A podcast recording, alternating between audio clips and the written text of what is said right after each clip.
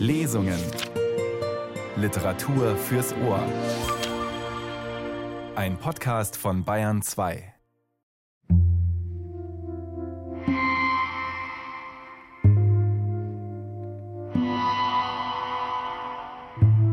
Pinneberg setzt sich in Trab. Er kann den Zug noch kriegen, aber wahrscheinlich ist es nicht. Jedenfalls muss er ihn kriegen. Ihr Hauptfehler war es natürlich, dass sie noch ein ganzes Jahr nach seinem Arbeitsloswerden die teure Wohnung bei Puttbrese behalten haben. 40 Mark Miete, wenn man 90 Mark Einnahmen hat. Es war ein Wahnsinn, aber sie konnten sich nicht entschließen. Das letzte eigene aufzugeben, das Alleinsein können, das Beisammensein können. 40 Mark Miete. Und das letzte Gehalt ging drauf und Jachmannsgeld ging drauf und dann ging es nicht mehr und musste doch gehen. Schulden.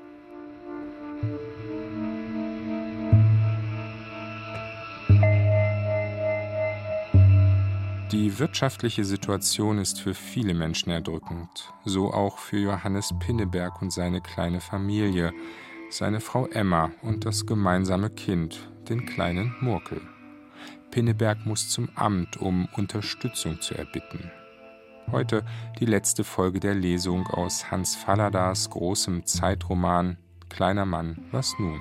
Willkommen sagt Nils Beindker. In einem Brief an seinen Verleger Ernst Rowold fasste Hans Fallada den Inhalt seines Romans wie folgt zusammen. Ehe und Wehe von Johannes Pinneberg, Angestellter, verliert seine Stellung, bekommt eine Stellung, wird endgültig arbeitslos. Einer von sechs Millionen, ein Gar nichts, und was der Gar nichts fühlt, denkt und erlebt.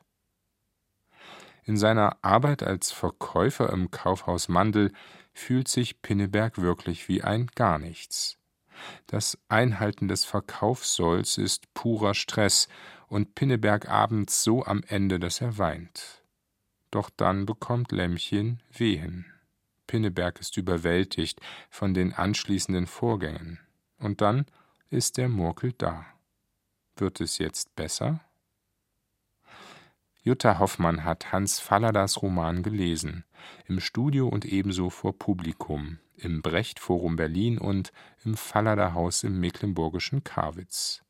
Und weiter geht es mit Kleiner Mann, was nun? An einem 29. September steht Pinneberg hinter seinem Verkaufstisch im Warenhaus Mandel. Heute ist der 29. September und morgen ist der 30. September und einen 31. September gibt es nicht. Pinneberg rechnet. Er steht da mit einem sehr trüben, etwas grauen Gesicht. Von Zeit zu Zeit nimmt er einen Notizzettel aus der Tasche, auf dem er seine Tageslosungen aufgezeichnet hat, und er sieht ihn an und rechnet. Aber eigentlich ist nicht viel zu rechnen. Das Ergebnis bleibt unverrückt das gleiche.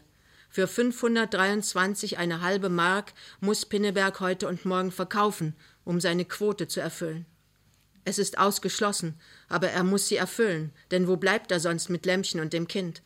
Wieder ist es wie damals zu urgrauen Zeiten in der Schule.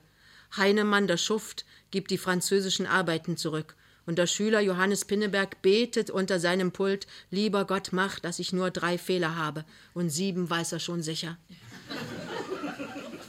Der Verkäufer Johannes Pinneberg betet, ach lieber Gott, lass jemanden kommen, der einen Frackanzug braucht und einen Abendmantel und einen. Kollege Kessler schiebt sich heran. Na, Pinneberg, wie stehen Ihre Aktien? Pinneberg sieht nicht hoch. Danke. Ich bin zufrieden. So, sagt Kessler und zieht das Wort sehr breit. So, das freut mich, weil derjenige nämlich erzählt hat, als Sie gestern die Pleite geschoben haben, Sie sind mächtig zurück mit Ihrer Losung und er erledigt sie.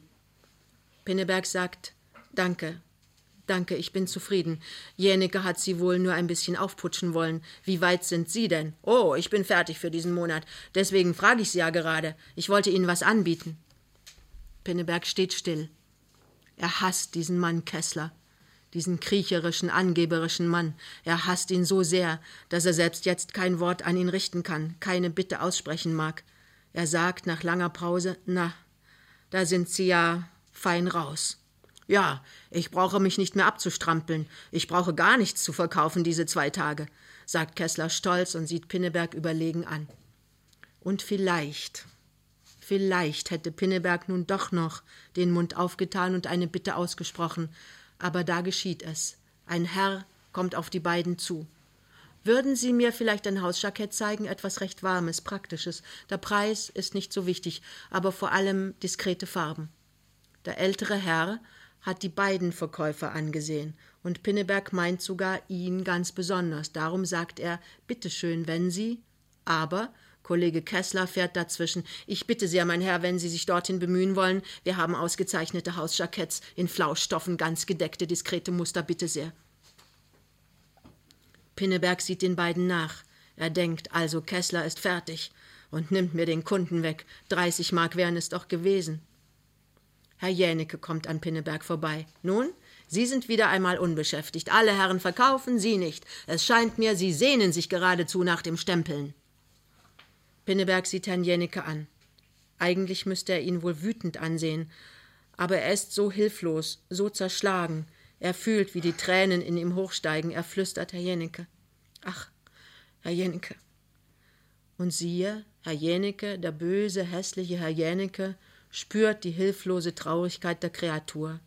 Er sagt aufmunternd, Nappineberg, werfen Sie bloß nicht die Flinte ins Korn. Es wird ja alles werden. Und schließlich, solche Unmenschen sind wir ja nun auch nicht. Wir lassen auch mal mit uns reden. Jeder kann mal eine Pechsträhne haben.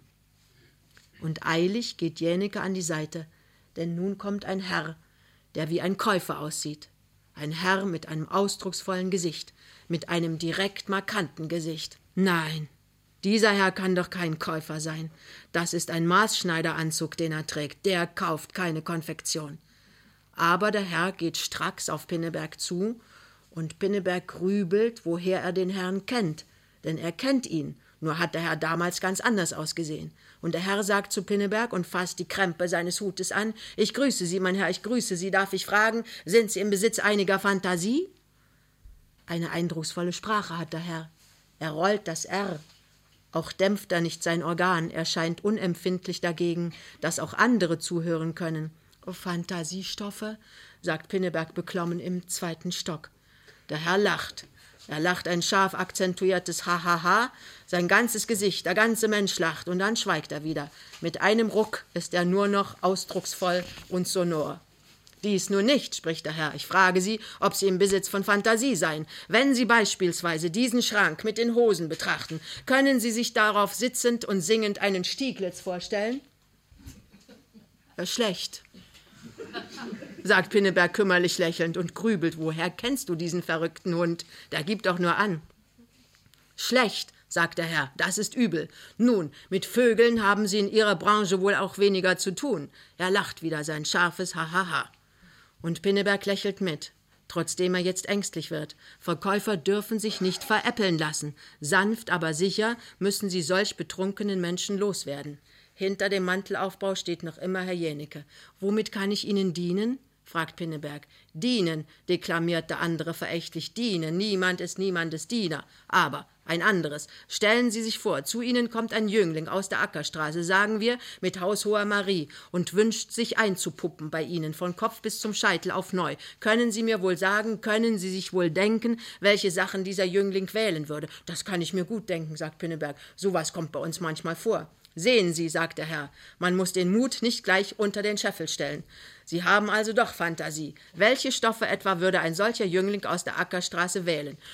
Möglichst helle, auffallende, sagt Pinneberg bestimmt. Großkariert, sehr weite Hosen, die Jacketts möglichst auf Taille. Ich müsste Ihnen das mal zeigen. Ausgezeichnet, lobt der andere, ganz ausgezeichnet. Und zeigen sollen Sie mir das jetzt. Dieser junge Mann aus der Ackerstraße hat wirklich sehr viel Geld und will sich völlig neu einpuppen. Bitte, sagt Pinneberg. Einen Augenblick, sagt der andere und hebt die Hand. Damit Sie sich ein Bild machen, sehen Sie, so kommt der Jüngling aus der Ackerstraße zu Ihnen. Der Herr sieht ganz verändert aus. Es ist ein freches, lasterhaftes Gesicht, das er zur Schau trägt. Aber es ist ein feiges, angstvolles Gesicht dabei. Die Schultern sind eingezogen, der Hals zu kurz geworden. Ist irgendwo in der Nähe der Gummiknüppel eines Polizisten? Und nun so, wenn er den guten Anzug am Leib hat. Urplötzlich hat sich das Gesicht verändert. Ja, noch ist es frech und schamlos, aber die Blume wendet sich zum Licht. Die Sonne ist aufgegangen, eine strahlende Sonne. Man kann auch nett sein. Man kann es sich leisten, es kommt nicht darauf an. Sie sind, ruft Pinneberg atemlos. Sie sind Herr Schlüter, ich habe Sie im Film gesehen. Oh Gott, dass ich das nicht gleich gemerkt habe. Der Schauspieler ist sehr befriedigt. Na also.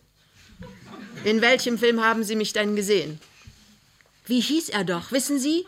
Sie haben einen Bankkassierer gemacht und Ihre Frau denkt, Sie unterschlagen Geld für Sie. Und in Wirklichkeit gibt es Ihnen der Volontär.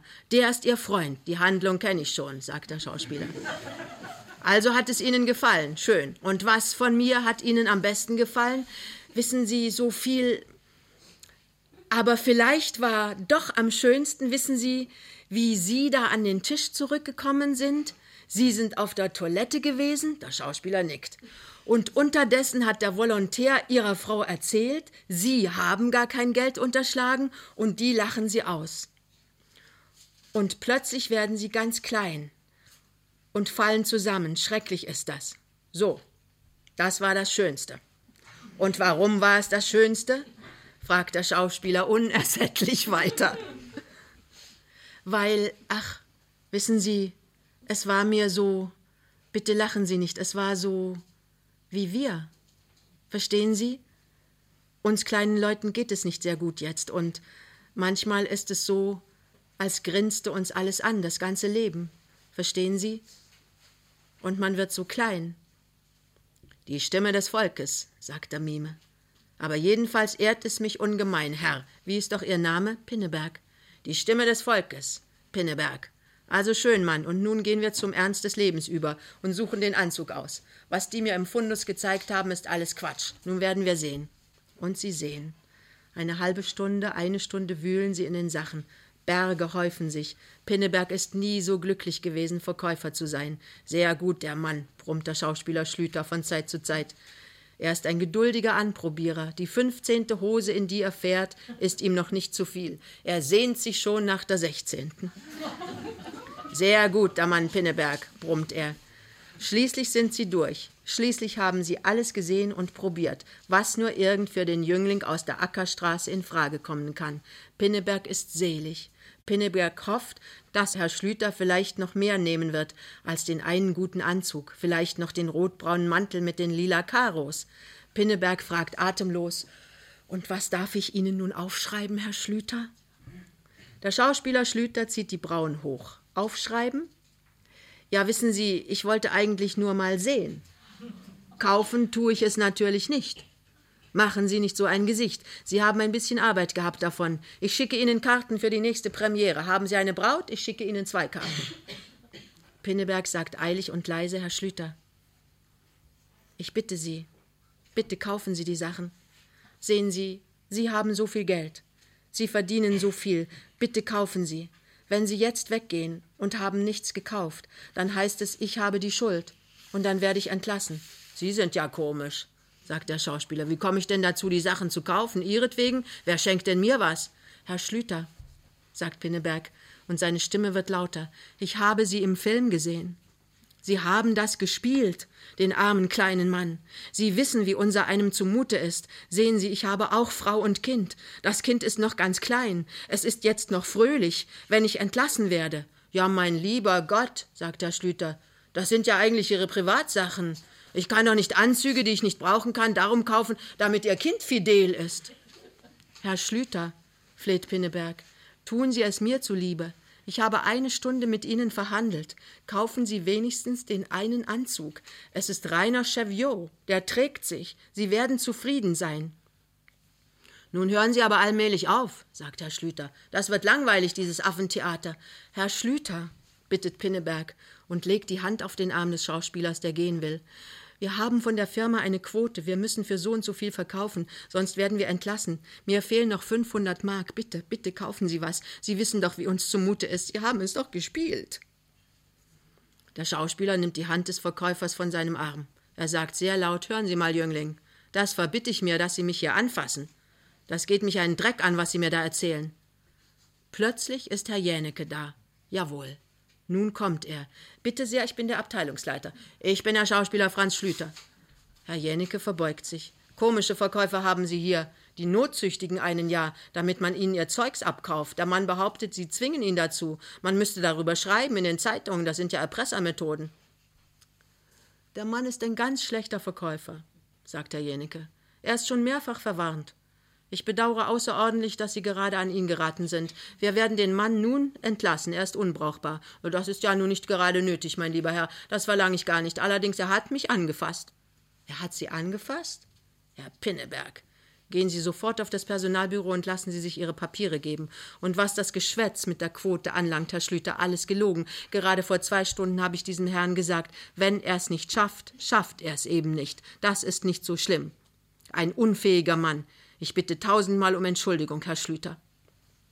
Pinneberg steht da und sieht den beiden nach. Alles, alles ist zu Ende. Nichts ist zu Ende. Das Leben geht weiter. Alles geht weiter. Es ist November. Es ist das Jahr darauf. Vor 14 Monaten machte Pinneberg beim Mandel Feierabend. Es ist ein dunkler, kalter, nasser November. Gut, wenn das Dach heil ist. Das Laubendach ist heil. Pinneberg hat es geschafft. Er hat das Dach vor vier Wochen frisch geteert. Jetzt ist er wach geworden. Das Leuchtzifferblatt des Weckers zeigt dreiviertel fünf.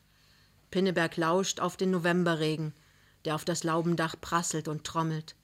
Hält dicht, denkt er. Habe ich fein hingekriegt. Hält dicht. Regen kann uns jedenfalls nichts tun. Er will sich befriedigt umdrehen und weiterschlafen. Da fällt ihm ein, dass er von einem Geräusch wach geworden ist. Die Gartentür hat gequietscht. Also wird Krümna gleich klopfen. Pinneberg fasst Lämmchen, die im engen Eisenbett neben ihm liegt, beim Arm. Er versucht, sie sachte zu wecken, aber sie fährt doch zusammen. Was ist los? Lämmchen hat nicht mehr das fröhliche Wachwerden von ehemals. Wenn man sie außer der Zeit weckt, wird es schon etwas Schlechtes sein. Pinneberg hört sie hastig atmen. Was ist los? Leise, flüstert Pinneberg, sonst wird der Murkel wach. Es ist noch nicht fünf. Was ist denn? fragt Lämmchen wieder und ist etwas ungeduldig. Krümner kommt, flüstert Pinneberg. Soll ich nicht vielleicht doch mitgehen? Nein, nein, nein, sagt Lämmchen leidenschaftlich. Das ist ausgemacht, hörst du? Nein, mit Stehlen fangen wir gar nicht erst an. Ich will das nicht. Aber, wendet Pinneberg ein. Es klopft draußen. Pinneberg, ruft eine Stimme. Kommst du mit, Pinneberg? Pinneberg springt auf. Einen Augenblick steht er zweifelnd. Also, fragt er an und lauscht. Aber Lämmchen antwortet nicht. Pinneberg, Mensch, Penner, ruft der draußen. Pinneberg tastet sich im Finstern auf die Veranda. Durch die Glasscheiben sieht er den dunklen Umriss des anderen. Na endlich, kommst du mit oder nicht? Ich, ruft Pinneberg durch die Tür. Ich möchte. Also nein. Versteh schon, Krümner, ich würde, aber meine Frau, du weißt doch Frauen. Also nein, brüllt Krümner draußen, denn nicht gehen wir eben alleine. Pinneberg sieht ihm nach. Drinnen ruft der Murkel. Pep, pep, mem, mem. Leise tastet sich Pinneberg in das Zimmer zurück.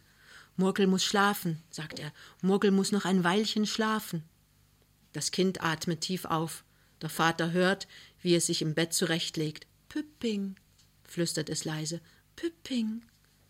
Pinneberg müht sich im Dunkeln, die kleine Gummipuppe zu finden. Der Murkel muss sie beim Einschlafen in der Hand halten. Er findet die Puppe. Hier, Murkel, ist Püpping. Halt Püpping gut fest. Nun schlaf schön ein, mein Murkel. Das Kind stößt einen Laut aus, befriedigt, glücklich. Gleich wird es eingeschlafen sein. Auch Pinneberg geht wieder ins Bett. Er denkt über alles Mögliche nach ob Krümner sehr wütend ist, dass Pinneberg nicht mit ihm zum Holz holen gegangen ist, ob Krümner ihm sehr schaden kann in der Siedlung, dann woher sie das Geld nehmen für die Briketts, da sie nun kein Holz kriegen, dann, dass er heute nach Berlin rein muss, heute wird Krisen gezahlt, dann, dass er auch zu Puttbrese muss, der kriegt wieder sechs Mark, dann denkt Pinneberg daran, dass Heilbutt heute auch seine zehn Mark haben muss, und schon ist die Krisenunterstützung alle.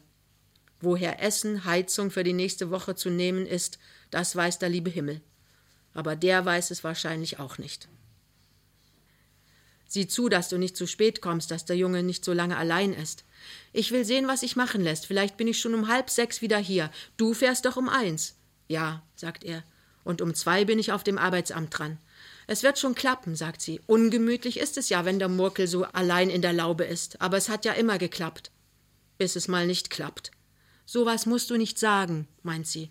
Warum sollen wir immer nur Unglück haben? Wo ich jetzt die Flickerei und Stopferei habe, geht es uns doch gar nicht so schlecht. Nein, sagt er langsam. Nein, natürlich nicht.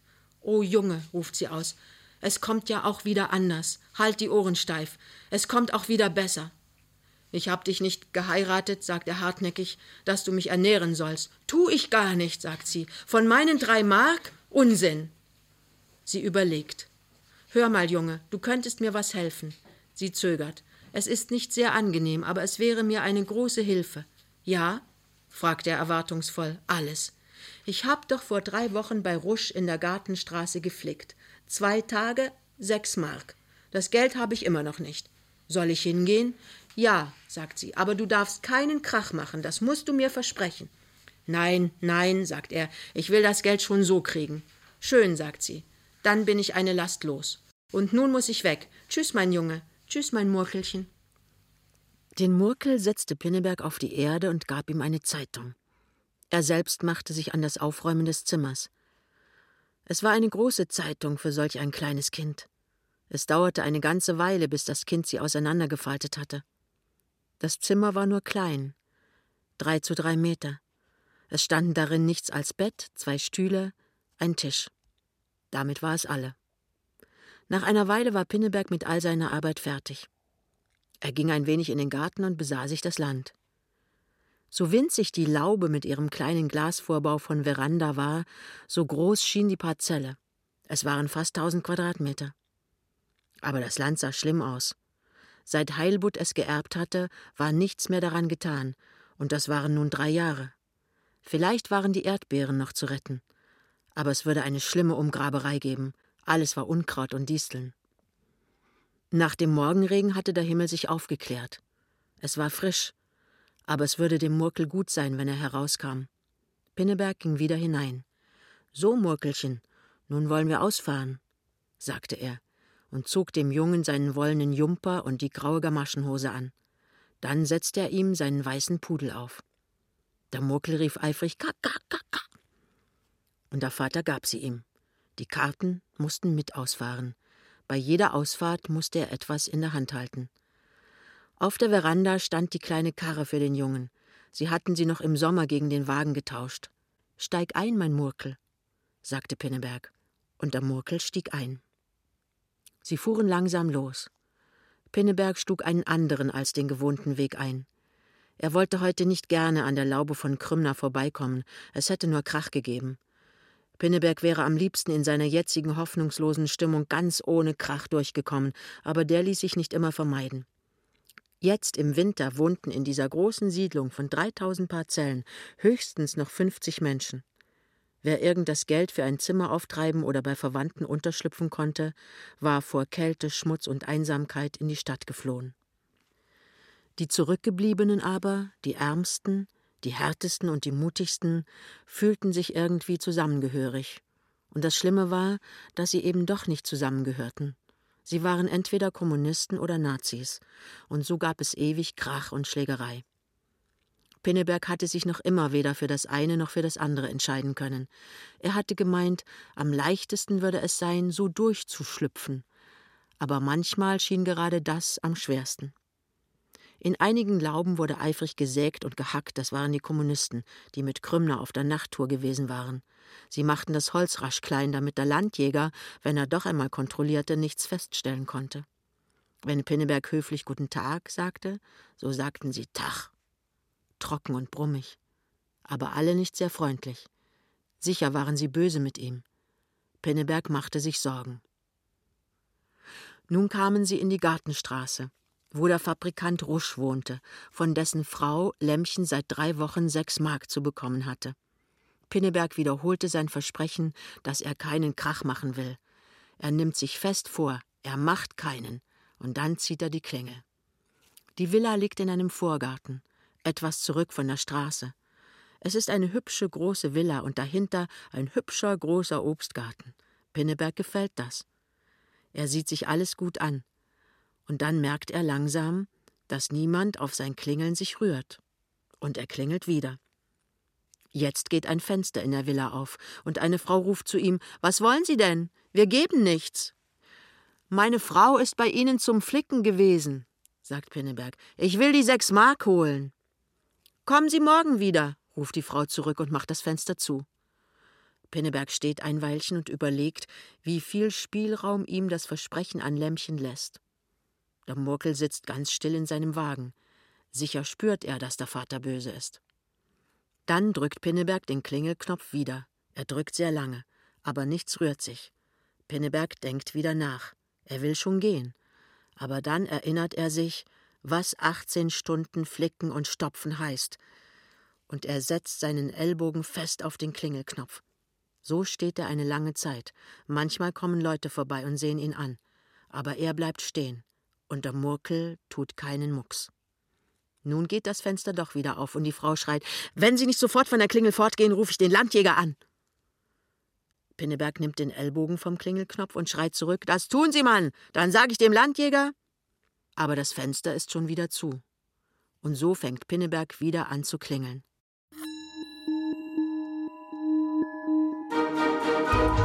ARD Radiofestival Lesung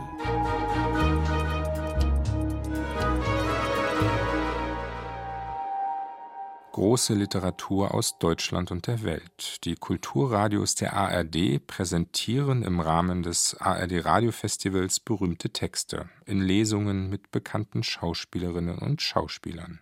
Heute noch einmal Kleiner Mann, was nun von Hans Fallada.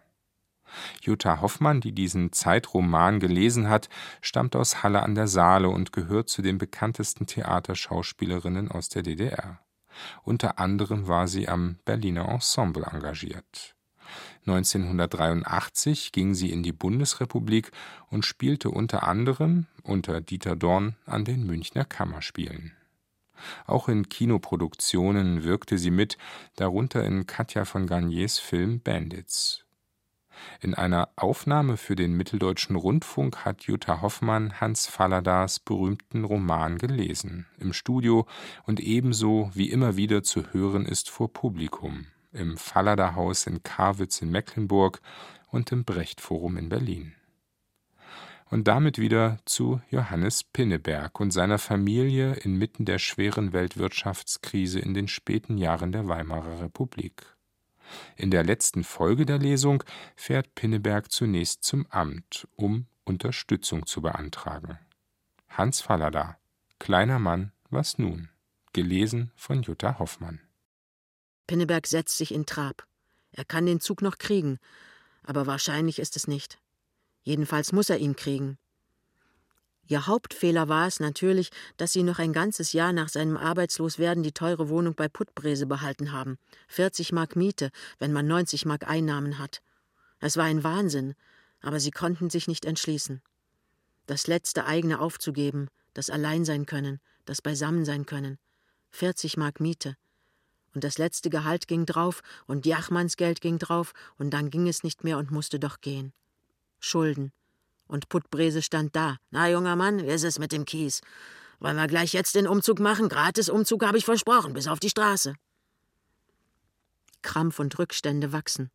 Ein ohnmächtiger Hass gegen den Mann in der blauen Bluse. Schließlich hatte sich Pinneberg nicht mehr heimgetraut. Den langen Tag saß er in irgendwelchen Parks oder bummelte ziellos durch die Straßen und sah in den Läden, wie viel gute Dinge es für gutes Geld gab. Dabei fiel ihm einmal ein, dass er ja ebenso gut einmal auch nach Heilbutt suchen könnte. Und da fiel dem Heilbutt diese Laube ein, im Osten Berlins, etwas weit ab, 40 Kilometer, gar nicht mehr Berlin, aber mit einer Ecke Land dabei. Ich habe sie geerbt, Pinneberg, vor drei Jahren von irgendeiner Tante. Was tue ich mit einer Laube? Wohnen könnt ihr da, und euer Gemüse und eure Kartoffeln werdet ihr euch wohl auch bauen können. Es wäre herrlich für den Murkel, hatte Pinneberg gesagt, so in der frischen Luft. Miete braucht ihr nicht zu zahlen, hatte Heilbutt gesagt. Das Ding steht ja doch leer, und ihr bringt mir den Garten in Ordnung. Nur, was ich so an Lasten drauf hab, Steuern und Pflasterkasse, ich weiß nicht was alles, immerzu muss ich zahlen. Heilbutt rechnete. Also sagen wir monatlich zehn Mark. Ist dir das zu viel? Nein, nein, sagte Pinneberg. Es ist herrlich, Heilbutt. Pinneberg denkt an dies alles, während er in seinem Zug sitzt. Einem richtigen Zug. Er hat ihn wirklich noch erwischt. und auf seine Fahrkarte starrt. Die Fahrkarte ist gelb. Sie kostet 50 Pfennig. Die Rückfahrt kostet wieder 50 Pfennig. Und da Pinneberg zweimal wöchentlich zum Arbeitsamt in die Stadt muss, gehen von seinen 18 Mark Unterstützung gleich 2 Mark Fahrgeld ab. Jedes Mal, wenn Pinneberg dies Fahrgeld ausgeben muss, wütet er. Nun gibt es zwar Siedlerkarten, die sind billiger, aber um eine Siedlerkarte zu bekommen, müsste Pinneberg dort wohnen, wo er wohnt, und das darf er nicht.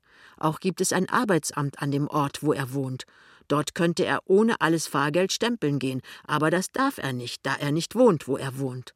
Für das Arbeitsamt wohnt Pinneberg beim Meister Puttbrese, heute, morgen, in alle Ewigkeit, ob er nun die Miete zahlen kann oder nicht. Ach, Pinneberg mag gar nicht daran denken. Nur wenn Sie nachweisen können, dass Sie dort Aussicht auf Arbeit haben, sonst nehmen die Sie nicht. Nein, das kann er nicht. Aber ich kriege hier auch keine Arbeit. Das wissen Sie nicht. Jedenfalls sind Sie hier arbeitslos geworden und nicht dort. Aber ich spare 30 Mark Miete im Monat. Damit hat das nichts zu tun, das geht uns nichts an. Aber der Wirt wirft mich hier raus. Dann besorgt Ihnen die Stadt eine andere Wohnung. Sie brauchen sich nur auf der Polizei als obdachlos zu melden. Aber ich habe sogar Land bei der Laube. Ich könnte mir mein Gemüse selbst bauen und meine Kartoffeln. Laube? Das wissen Sie ja wohl, dass es gesetzlich verboten ist, in Lauben zu wohnen. Ach, was hat es für einen Sinn? Er ist drin in diesem Betrieb. Einer von sechs Millionen. Schiebt er sich an den Schaltern vorbei. Warum sich aufregen? Zehntausenden geht es schlimmer. Zehntausende haben keine tüchtige Frau. Zehntausende haben nicht ein Kind, sondern ein halbes Dutzend. Nun, Pinneberg geht weiter an den Schaltern vorbei. Er kommt auf die Straße und geht seinen Weg zu Puttbrese. Puttbrese steht in seiner Werkstatt und baut ein Fenster. Hier ist das Geld. Sechs Mark, bestätigt der Meister. Sind noch 42 Rest, aber die junge Frau ist in Ordnung. Die ist in Ordnung, sagt Pinneberg auch. Das sagen Sie, als wenn Sie sich darauf was einbilden könnten, aber Sie müssen sich darauf nichts einbilden. Mit Ihnen hat das nichts zu tun. Ich bilde mir auch nichts ein sagt Pinneberg friedfertig. Post gekommen? Post, sagt der Meister. Für Sie Post? Wohl ein Stellenangebot. Ein Mann ist da gewesen. Ein Mann? Ein Mann, jawohl, junger Mann. Jedenfalls denke ich, es war ein Mann. Ruhe in der Stadt. Wieso Ruhe in der Stadt? Die Schupo hat's mal wieder mit den Kommunisten oder den Nazis. Die haben Schaufenster eingeschlagen in der Stadt. Nichts gesehen? Nein, sagt Pinneberg, habe nichts gesehen. Was wollte der Mann? Keine Ahnung. Sind Sie kein Kommunist? Ich? Nein. Komisch. Wenn ich Sie wäre, ich wäre Kommunist. Sind Sie Kommunist, Meister? Ich? Keine Bohne. Ich bin doch Handwerker. Wie kann ich da Kommunist sein? Ach so. Was hat denn der Mann gewollt? Welcher Mann? Lassen Sie mich zufrieden mit dem Kerl. Gequatscht hat er hier eine halbe Stunde. Ihre Adresse habe ich ihm gegeben. Die draußen? Jawohl, junger Mann, die draußen. Die drinnen kannte er schon, weil er nämlich hierher kam.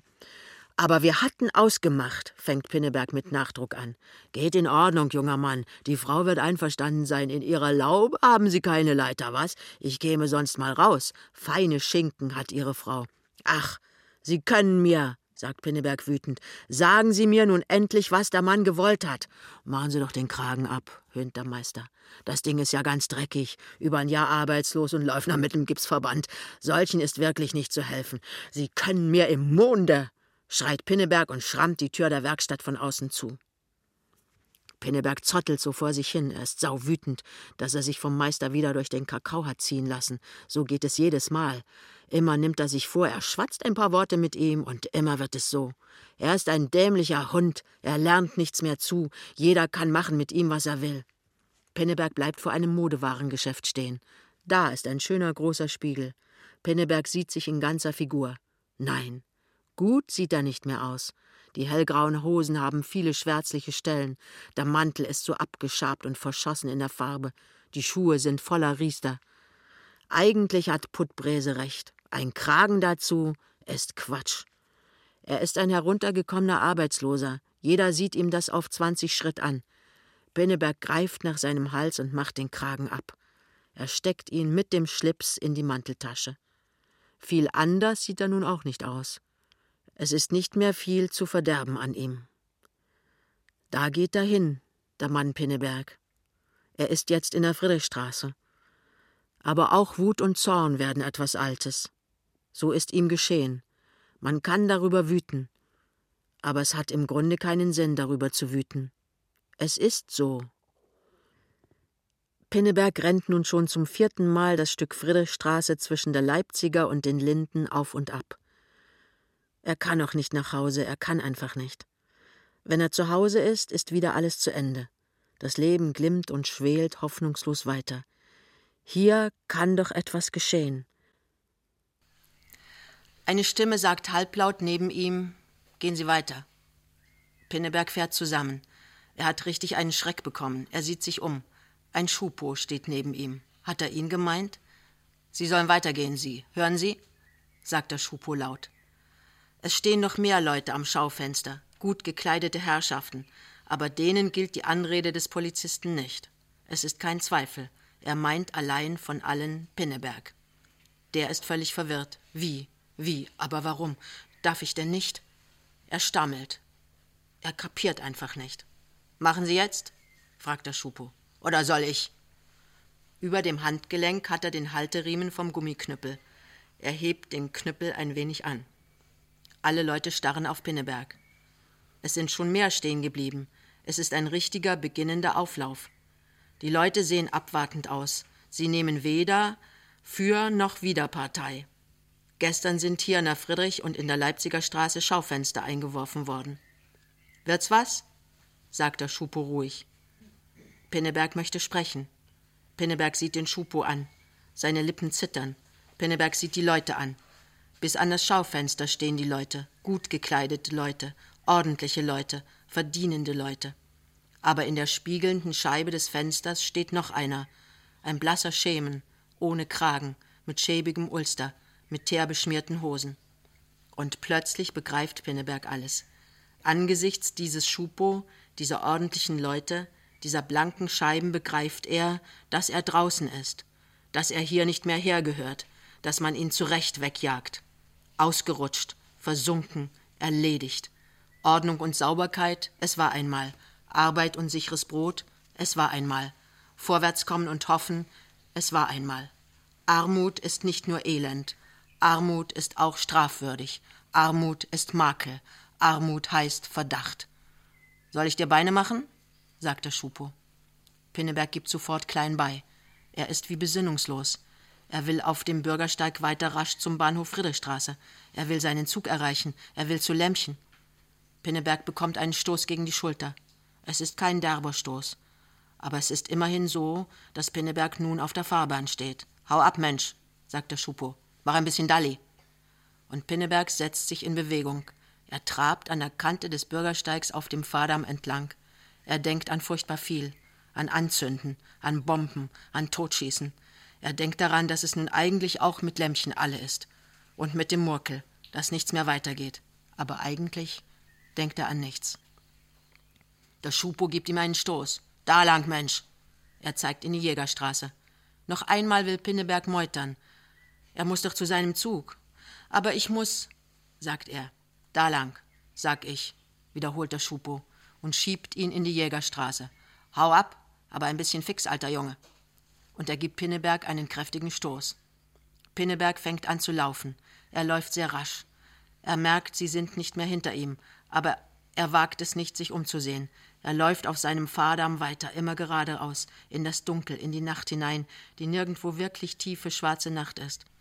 Und nun geht Pinneberg weiter, Schritt für Schritt, durch Berlin.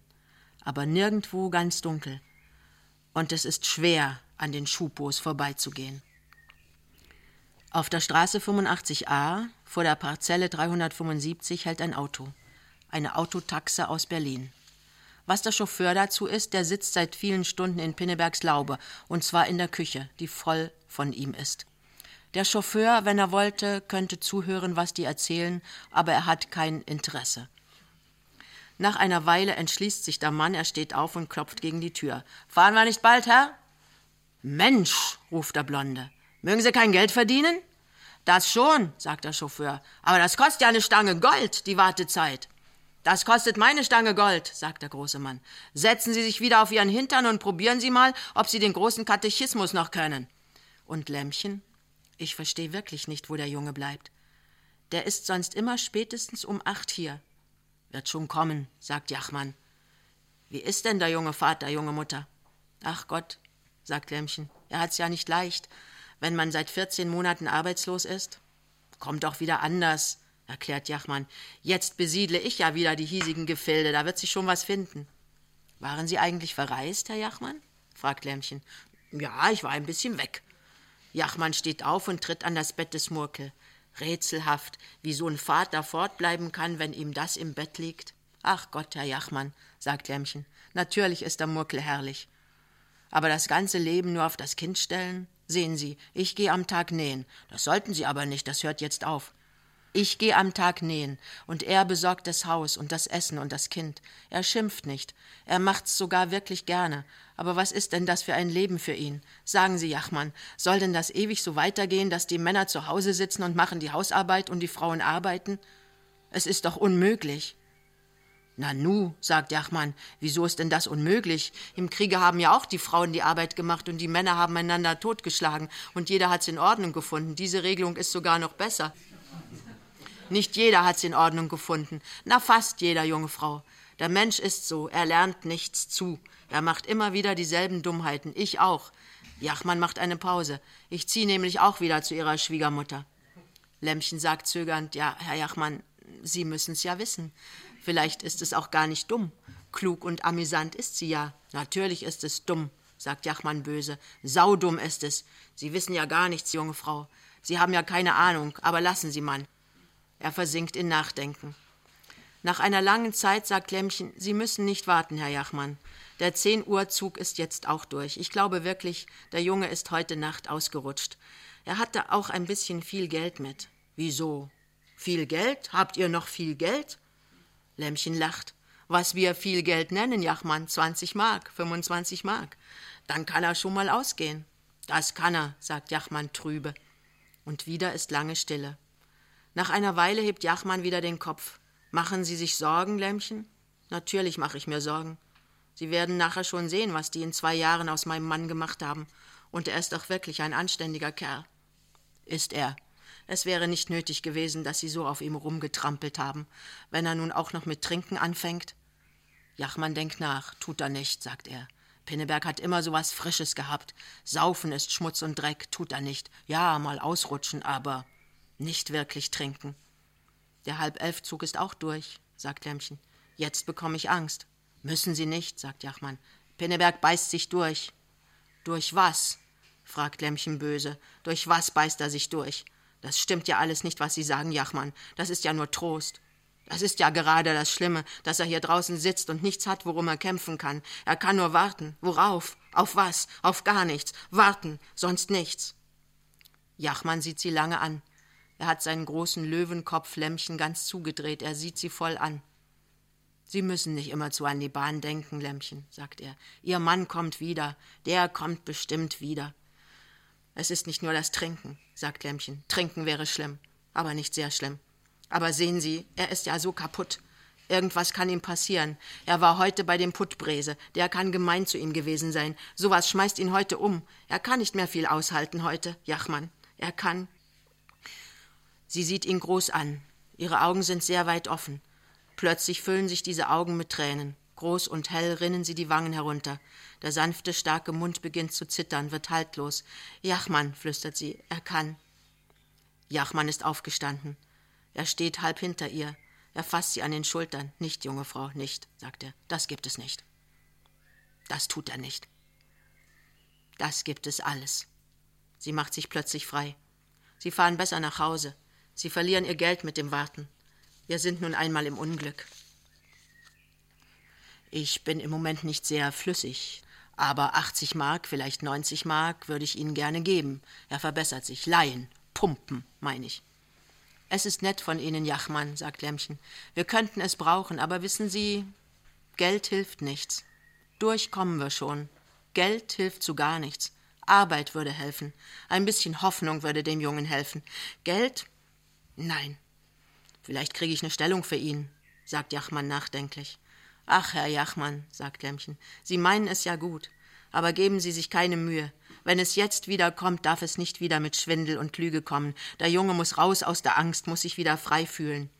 Ja, sagt Jachmann betrübt, wenn Sie heute noch solchen Luxus wollen, ohne Schwindel und Lüge, das kann ich freilich nicht. Sehen Sie, sagt Lämmchen eifrig, die anderen stehlen sich hier Holz für die Feuerung. Wissen Sie, ich finde es gar nicht schlimm. Aber ich habe zu dem Jungen gesagt, du darfst es nicht. Er soll nicht runter, Jachmann, er soll nicht. Das soll er behalten. Luxus? Ja, vielleicht, aber das ist unser einziger Luxus. Den halte ich fest. Da passiert nichts, Jachmann. Und wenn er jetzt manchmal denkt, er kann sein wie die anderen, er kann nicht. Er muss sauber bleiben. Und dafür passe ich auf, Jachmann. Deswegen nimmt er keine Stellung wieder an, die auf Schwindel aufgebaut ist. Was tue ich noch hier? sagt Jachmann. Was sitze ich hier? Auf was warte ich hier? Hier ist alles richtig. Ihr Kram geht in Ordnung. Sie sind richtig, junge Frau. Sie sind goldrichtig. Ich fahre nach Hause. Aber er fährt nicht. Er steht nicht einmal von seinem Stuhl. Er sieht Lämmchen groß an. Heute Morgen, sechs Uhr, Lämmchen, sagt er, bin ich aus dem Kittchen entlassen worden. Ich habe ein Jahr abgerissen, junge Frau, sagt Jachmann. Jachmann, sagt Lämmchen, seit Sie damals wegblieben in der Nacht, habe ich mir immer sowas gedacht. Dann ist es eine Weile still. Und dann steht Jachmann plötzlich auf und sagt: Also, gute Nacht, Lämmchen. Ich fahre dann. Also machen Sie sich keine Angst um den Jungen, der kommt, der ist gleich hier. Tschüss, mein Lämmchen, und vielleicht auf Wiedersehen. Auf Wiedersehen, Jachmann, bestimmt auf Wiedersehen, wenn's uns besser geht. Lämmchen ist noch mit in den Garten gegangen. Sie sagten sich noch einmal Adieu, und Lämmchen sah den Lichtschein der Scheinwerfer ferner und ferner. Das Geräusch des Motors hörte sie noch eine Weile. Und es ist alles still und dunkel um sie. Der Himmel ist sternenklar, es friert leicht. Lämmchen steht da, der Murkel schläft. Wartet sie? Auf was soll sie warten? Sie kann sich hinlegen und schlafen oder wachen. Es kommt nicht darauf an. Unwichtig ist es, wie wir leben. Lämmchen geht nicht hinein. Sie steht da. Irgendetwas ist in dieser schweigenden Nacht, was ihr Herz unruhig macht. Da sind die Sterne. Sie funkeln in der kalten Luft. Die Büsche im Garten und im Nachbargarten sind zusammengeballt, klobiges Schwarz. Die Laube des Nächsten ist wie ein dunkles, massiges Tier. Kein Wind. Und Lämmchen weiß, sie ist nicht allein. Irgendjemand ist hier draußen im Dunkeln wie sie, reglos. Atmet der?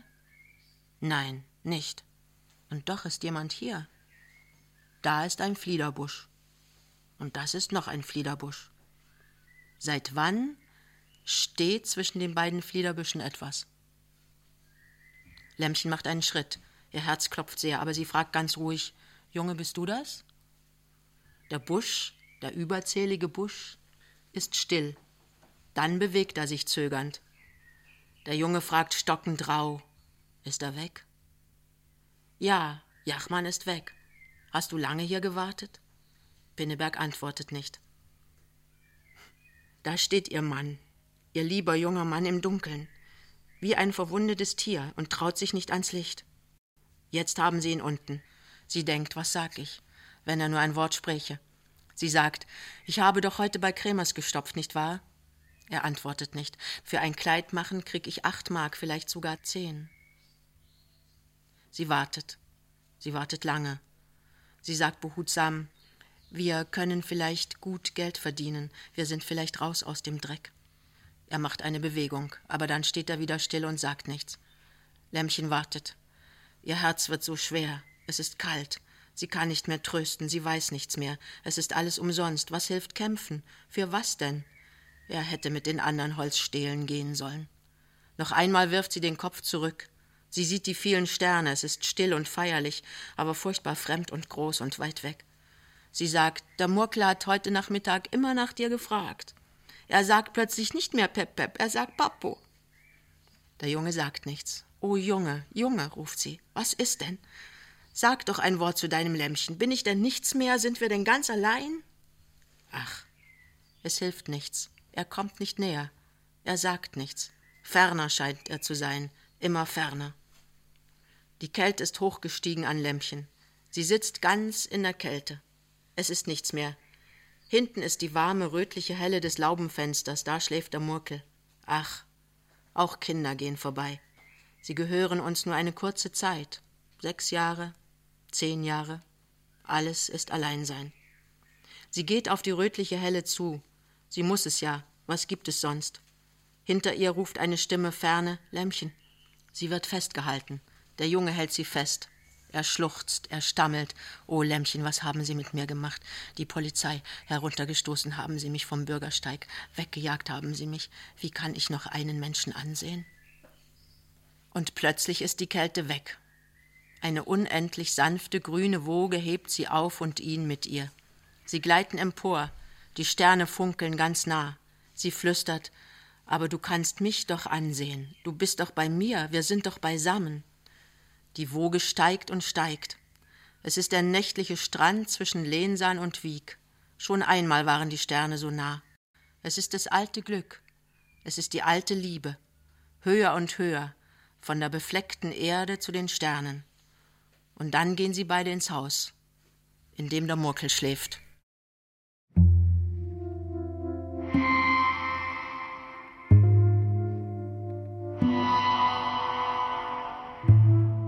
Hans Fallada, Kleiner Mann was nun? Lesung mit Jutta Hoffmann. Eine Produktion des Mitteldeutschen Rundfunks aus dem Jahr 2006. Aufgenommen im Studio, ebenso im Fallada Haus in Karwitz und im Brecht Forum Berlin. Alle Folgen dieser und der anderen Lesungen des ARD Radiofestivals finden Sie als Download unter ardradiofestival.de und in der ARD Audiothek im Podcast Lesungen. Die Bücher von Hans Fallada erscheinen im Berliner Aufbauverlag. Die jüngste Edition von Kleiner Mann was nun aus dem Jahr 2016 präsentiert erstmals die ursprüngliche Fassung des Textes. Das war die letzte Lesung aus Hans Falladas Roman. Nächste Woche sind wir an dieser Stelle mit Heinrich Heine unterwegs. Nils Beindker wünscht eine gute Zeit.